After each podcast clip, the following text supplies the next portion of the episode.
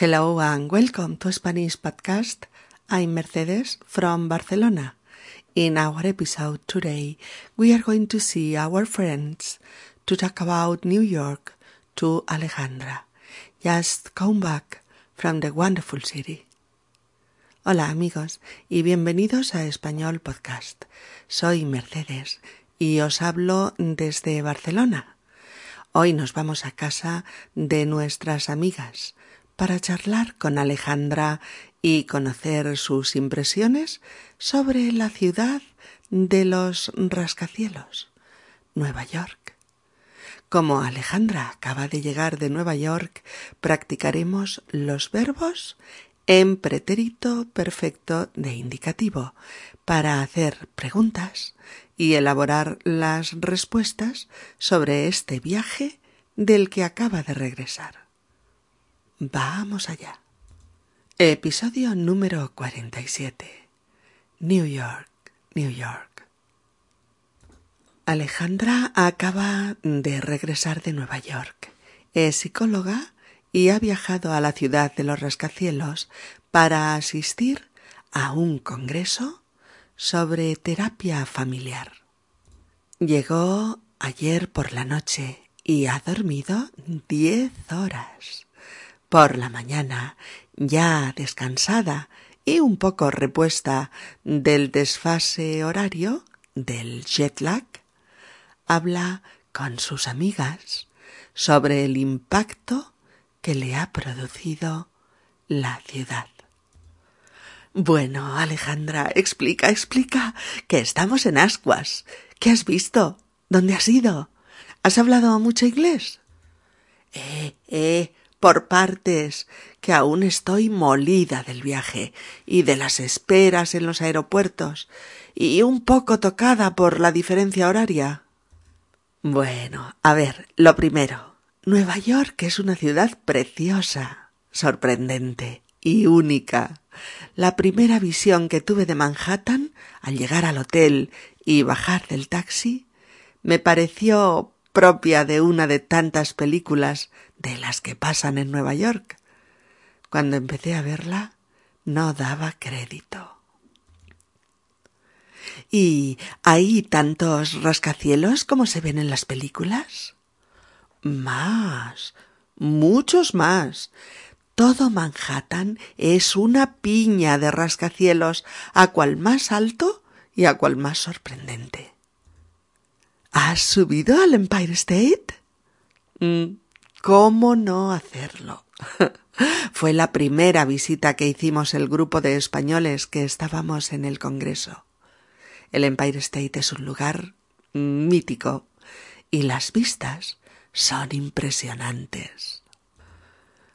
¿Has podido practicar mucho inglés? Mm, en el Congreso sí, claro, todo era en inglés, pero en la calle apenas nada. Primero, porque al ir con un grupo de españoles te pasas el rato hablando en tu lengua. Y después, porque en muchos sitios hay muchísimos trabajadores hispanos. Y en cuanto te notan que eres español, se comunican contigo así, en español. Pero, Alejandra, ¿tantos hay? Muchos más de los que puedes imaginarte, Monse. Mira, en todo Estados Unidos hay más de 45 millones de hispanos. Figúrate. Un 15% de la población total, que es de 301 millones y pico. Nueva York, concretamente, es una ciudad con un gran número de emigrantes hispanos. Hablan inglés, claro, pero si te oyen hablar español, cambian de idioma para para facilitarte las cosas. ¿Y qué? ¿Te has atiborrado de hamburguesas? No, solo comí una, uno de los días, pero de Angus, y estaba buenísima. ¿Y qué has comido el resto del tiempo? ¿Perritos calientes? Mm, sí, comimos uno, una de las noches, de un puesto callejero. Pero oye, estaba delicioso. Pero esto de que allí solo comes hamburguesas y perritos calientes es un tópico. Mira, la verdad es que hemos comido de coña. Hay una especie de reacción a la comida rápida, a, la comida basura, en todos sitios. La mayoría de los sitios de comida tienen eh, unos envases con una ensalada verde de base a la que tú añades eh, otros elementos que puedes elegir entre un montón. Eh, cebolla, zanahoria, pepino, pimiento, brócoli, mm, remolacha, mm, trozos de pollo a la plancha, taquitos de queso feta, huevos duros, pues lo que quieras. Eliges la salsa, que también puede ser una, una vinagreta. Ellos lo, lo revuelven bien en una fuente grande y te lo devuelven otra vez puesto en tu envase, limpísimo y con tapa, para que te lo comas allí mismo o, o donde tú quieras. Mmm, qué sorpresa. Pues, pues sí, lo ha sido para todos. ¿Y qué tal lo demás? Pues lo demás os lo explicaré poco a poco, porque ahora nos vamos todas a trabajar. ¡Ah! Es verdad. Pero si son ya las ocho y media, me voy volando, que si no, no llego.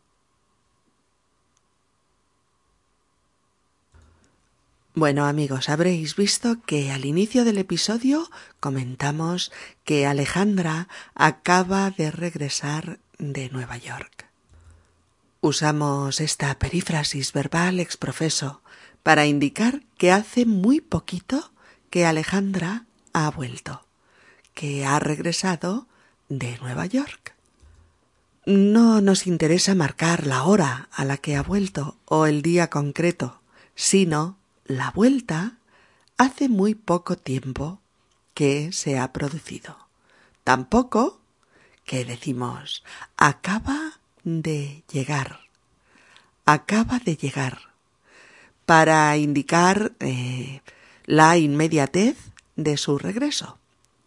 Es una construcción muy usada en español para indicar que algo ha pasado muy recientemente, hace muy poco. Bueno, hacemos esta introducción para presentar el uso que vamos a hacer en el diálogo entre Alejandra y sus amigas del pretérito perfecto de indicativo.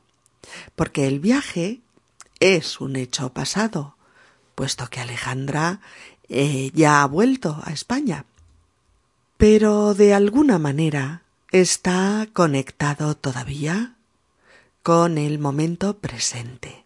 Y por varias razones. Por ejemplo, Alejandra aún está cansada a causa del viaje o está todavía sufriendo los efectos de la diferencia horaria.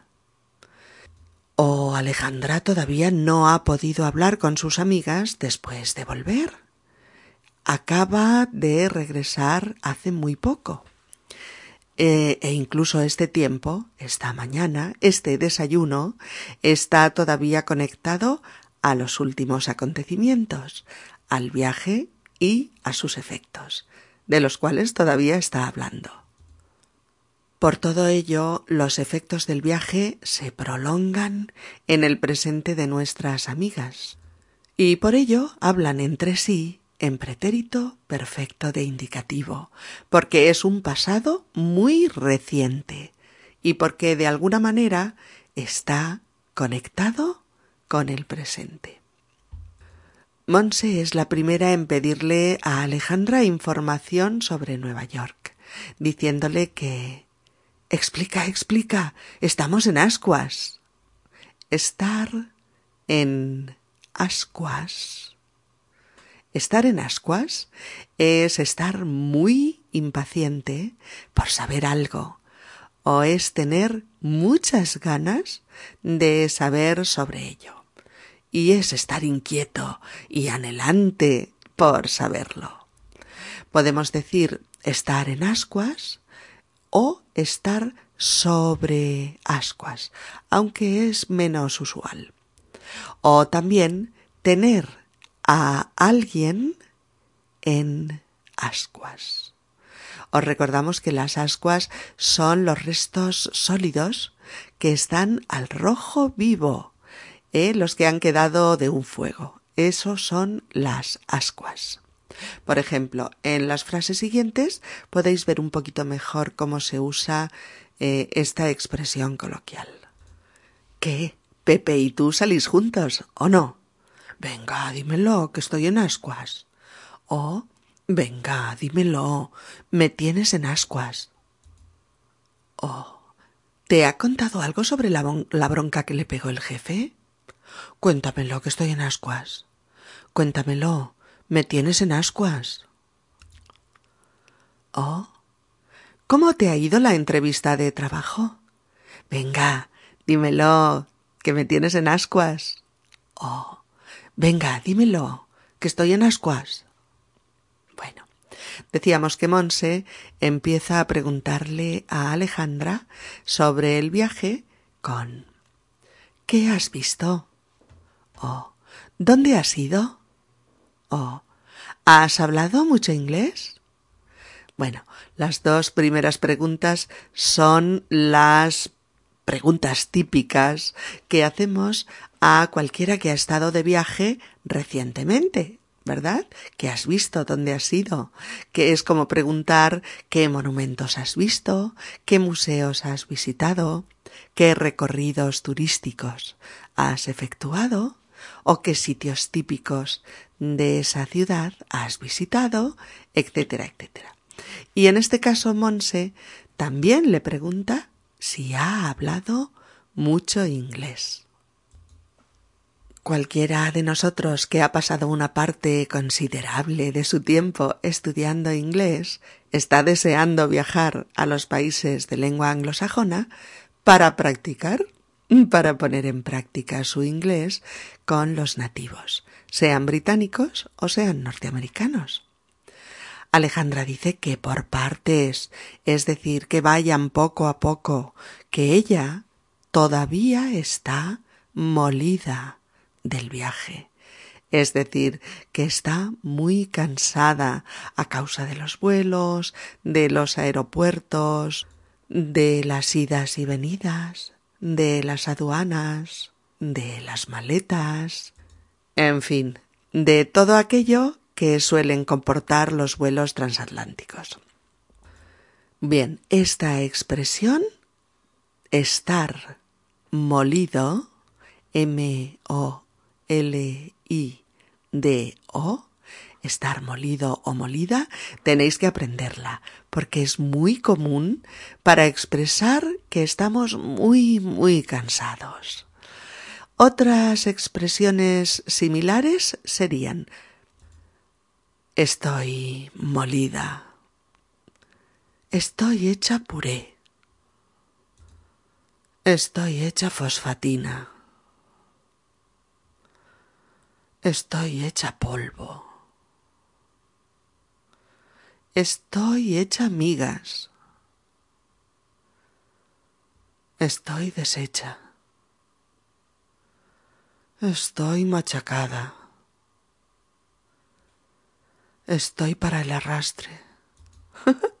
es muy divertido constatar que cuando queremos expresar que estamos muy cansados, que estamos agotados o extenuados, echamos mano de toda una serie de expresiones coloquiales que se refieren al cuerpo como, por ejemplo, molido, como el café, o hecho puré, como la crema espesa de patatas, o hecho fosfatina, como una mezcla espesa de diversas cosas, o hecho polvo, una sustancia molida en pequeñísimas partículas está hecha polvo o hecho migas, pan deshecho en trocitos, ¿no? O que estás deshecho, triturado, o machacado, hecho añicos con un martillo, o no digamos estar para el arrastre, para ser llevado a rastras, arrastrado.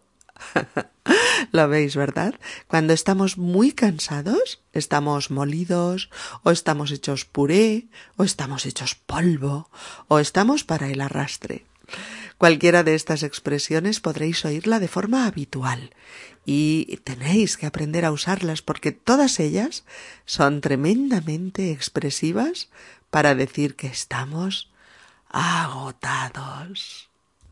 Alejandra dice que está un poco tocada por la diferencia horaria, es decir, que está un poco mareada por el llamado jet lag en inglés y que también decimos aquí con la expresión inglesa, pero que significa en español la diferencia horaria, o mejor aún, el desfase horario. Alejandra empieza a hablar apasionadamente de Nueva York como de una ciudad preciosa, sorprendente y única. La primera visión, es decir, el primer vistazo que echó a la ciudad al bajar del taxi, hizo que le pareciera una imagen de película. No daba crédito, no podía creerlo.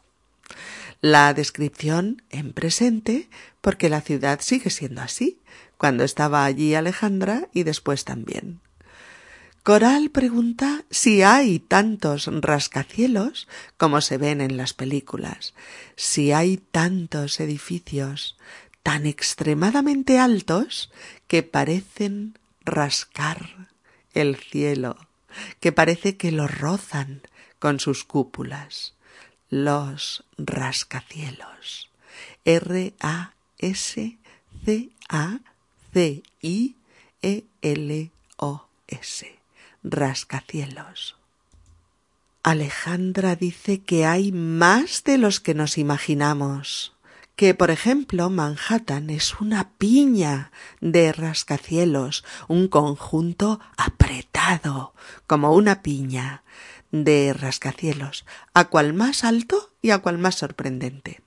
Fijaos en este tipo de comparación, que es una locución con la que decimos que una cosa es más bonita que la anterior, y esta más que la anterior, y así sucesivamente. Es decir, que todas son tan bonitas que no sabes cuál elegir. Decimos, ¿a cuál más? ¿Mm?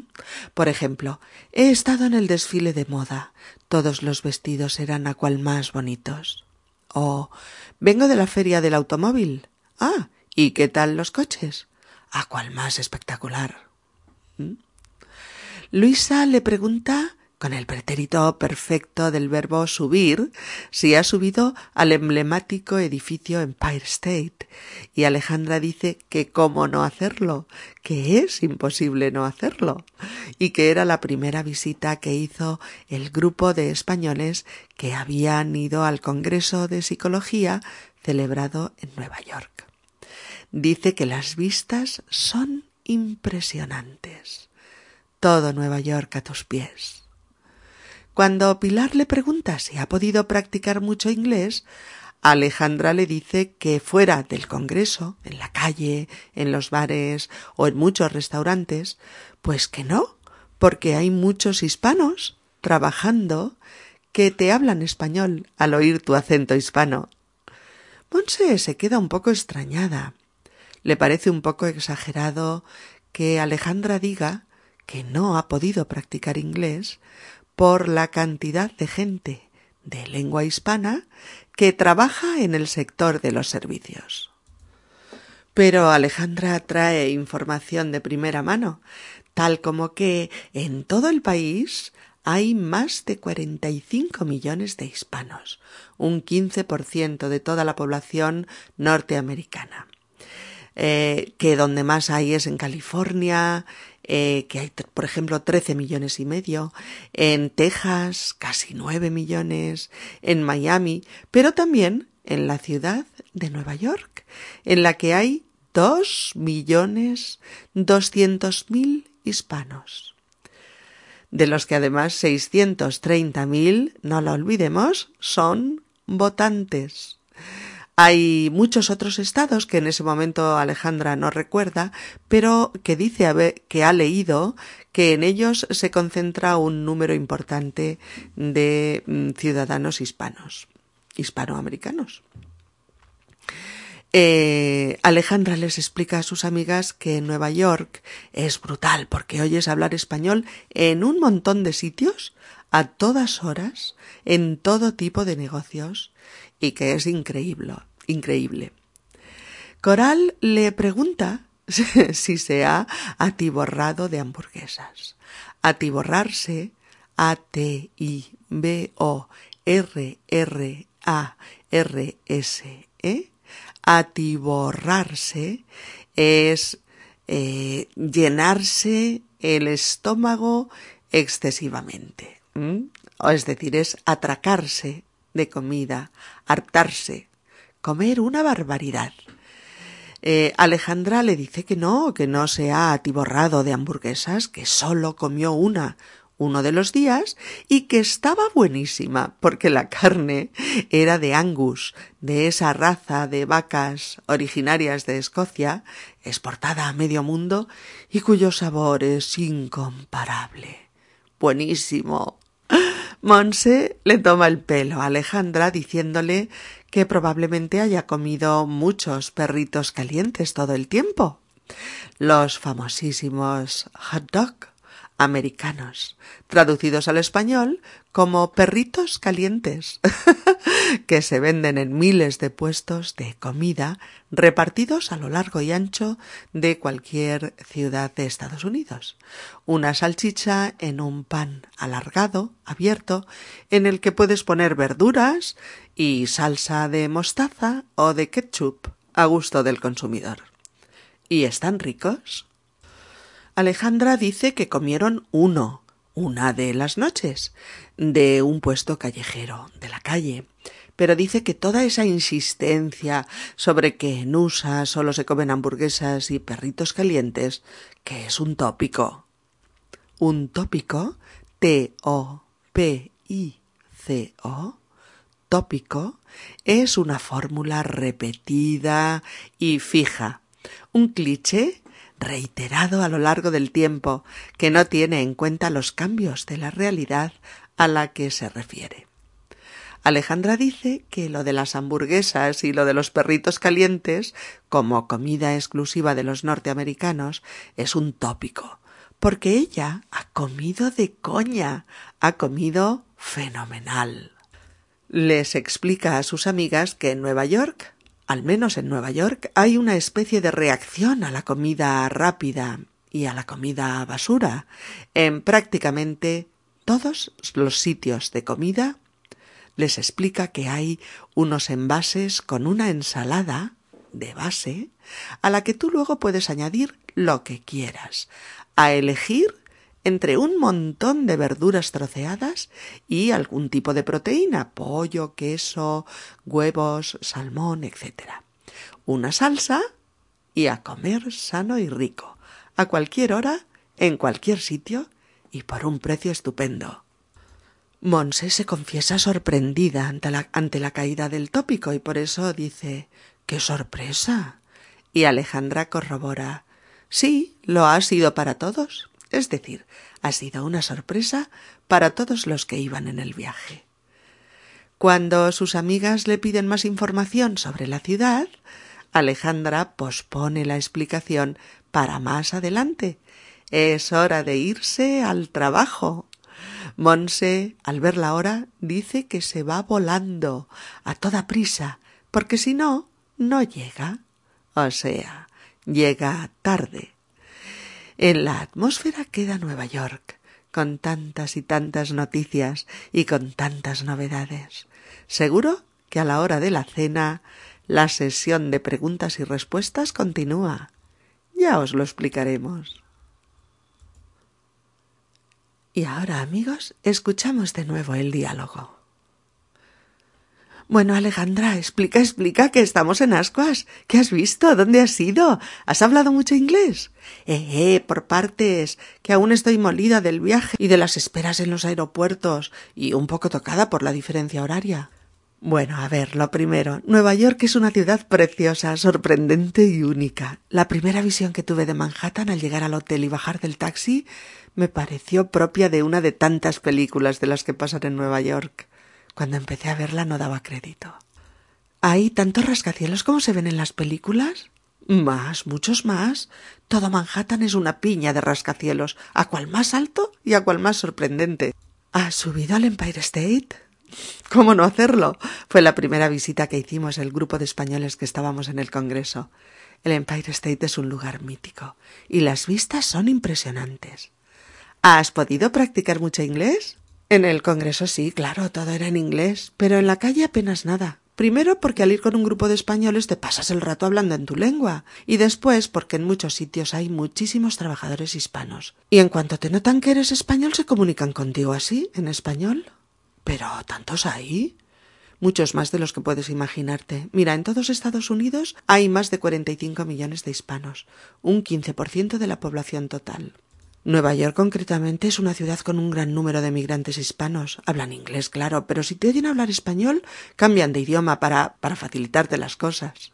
¿Y qué te has atiborrado de hamburguesas? No, solo comí una uno de los días, de Angus, y estaba buenísima. ¿Y qué has comido el resto del tiempo? ¿Perritos calientes? Sí, comimos uno una de las noches de un puesto callejero. Oye, y estaba delicioso. Pero eso de que allí solo comes hamburguesas y perritos calientes es un tópico. Mira, la verdad es que hemos comido de coña. Hay una especie de reacción a la comida rápida, a la comida basura en todos sitios. La mayoría de los sitios de comida tienen unos envases de ensalada verde de base a la que tú le añades otros elementos que puedes elegir entre decenas. Cebolla, zanahoria, pepino, pimiento, brócoli, remolacha, trozos de pollo a la plancha, taquitos de queso feta, huevo duro, lo que quieras. Eliges la salsa, que puede ser también una vinagreta, ¿eh? Ellos lo revuelven todo y te lo devuelven otra vez puesto en tu envase, limpísimo y con tapa, para que te lo comas allí mismo o donde tú quieras. ¡Qué sorpresa! Pues sí, lo ha sido para todos. Bueno, ¿y qué tal lo demás? Pues lo demás os lo explicaré poco a poco, porque ahora nos vamos todas a trabajar. Uy, es verdad, pero si ya son las ocho y media, me voy volando, que si no, no llego. Bueno, queridos amigos, Saludos muy cariñosos desde Barcelona, acompañados, como no, de nuestros mejores deseos. Hasta muy pronto a todos. Adiós.